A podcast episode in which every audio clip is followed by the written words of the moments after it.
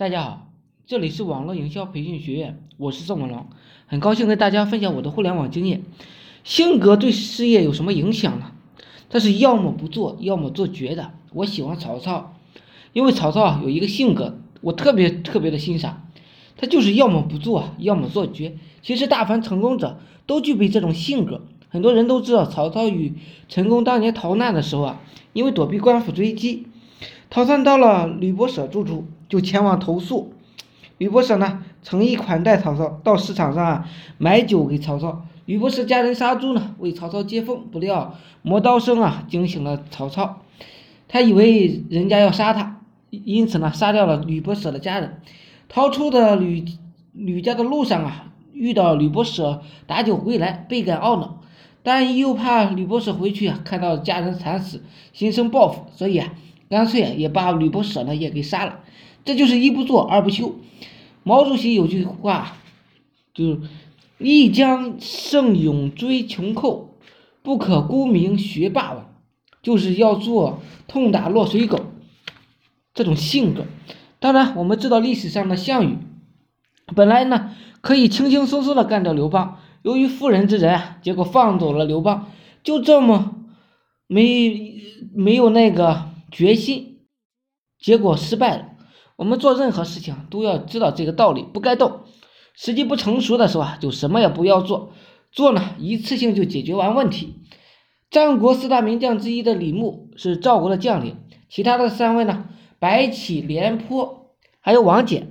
当李牧当年驻守代郡的时候啊，雁门郡防守匈奴入侵，李牧这个人呢带兵，成天就是优待士兵，严格训练，频繁的侦察敌人。但是有一条军令，不许任何手下的人呢出战，如果谁出战呢，就斩谁。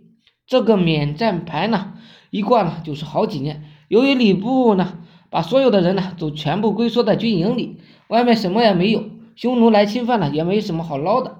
李牧几年不出兵打仗，不光匈奴人呢受不了他，他自己的士兵啊也都受不了他。赵王更是，大家一直以为啊，李牧是个胆小鬼。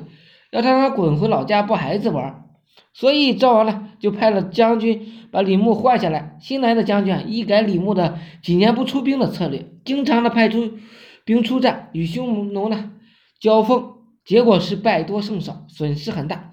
赵王一看就慌了，又请李牧出山。李牧这个时候啊，就是装病不出。赵门赵王呢也就明白了他的意思，就对李牧说：“我不干涉你的军事政策，你爱咋玩呢？”就咋玩？就这样呢。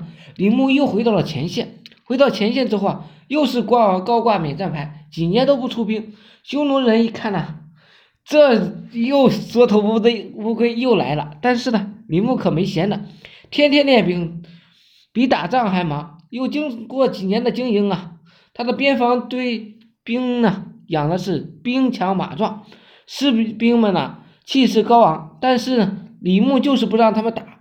这些士兵呢，憋足了劲儿，甚至有人说，宁愿不要赏赐，也要与匈奴决一死战。而李牧的常年当拖缩头乌龟啊，连匈奴人呢都松懈了。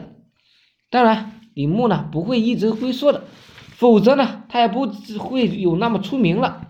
李牧决定与匈奴人决战了，选了一千三百辆战车，战马呢一万三千匹，勇于冲锋的步兵五万人。善于射箭的工兵十万人出兵了，但是呢，李牧还是派出大量的牧民在外面放牧。匈奴人呢，就派了小股部队对李牧的人们进行抢劫，就假装逃脱，还故意丢了几千人给匈奴人。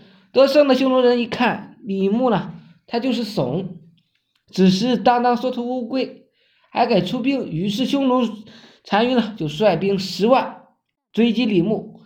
而李牧的诱敌深入，两面包抄，大败了想要进攻他们的匈奴。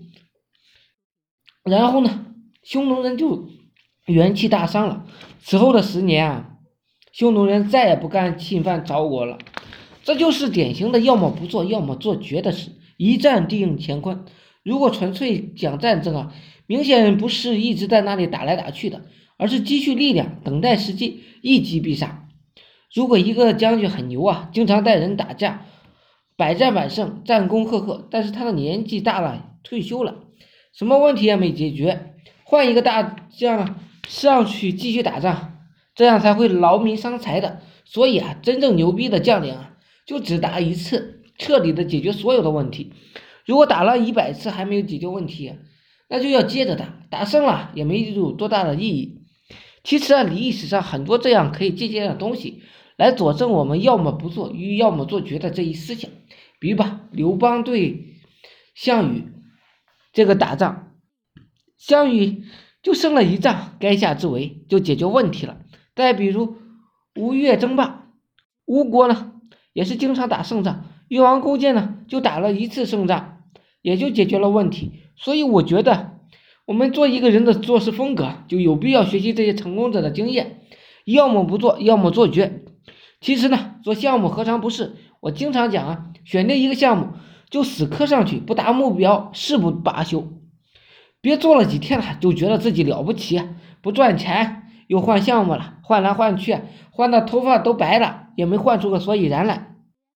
今天呢就讲到这里，希望我说的思想能让你摆脱生活的贫困。每日呢我会分享很多干货，颠覆你的赚钱思维。我是宋文龙，自媒体人，从事自媒体行业五年了，有一套专门的自媒体网络营销的暴力培训方法。有兴趣了解更多内容的，可以加我微信二八零三八二三四九，备注呢在哪里看到我的，免费赠送阿龙空手道完了二十八兆。另外呢，大家也可以加入我们 VIP 社群，在社群里享有群里更多。更赚钱的网络营销项目和营销思维，谢谢大家，祝大家发财。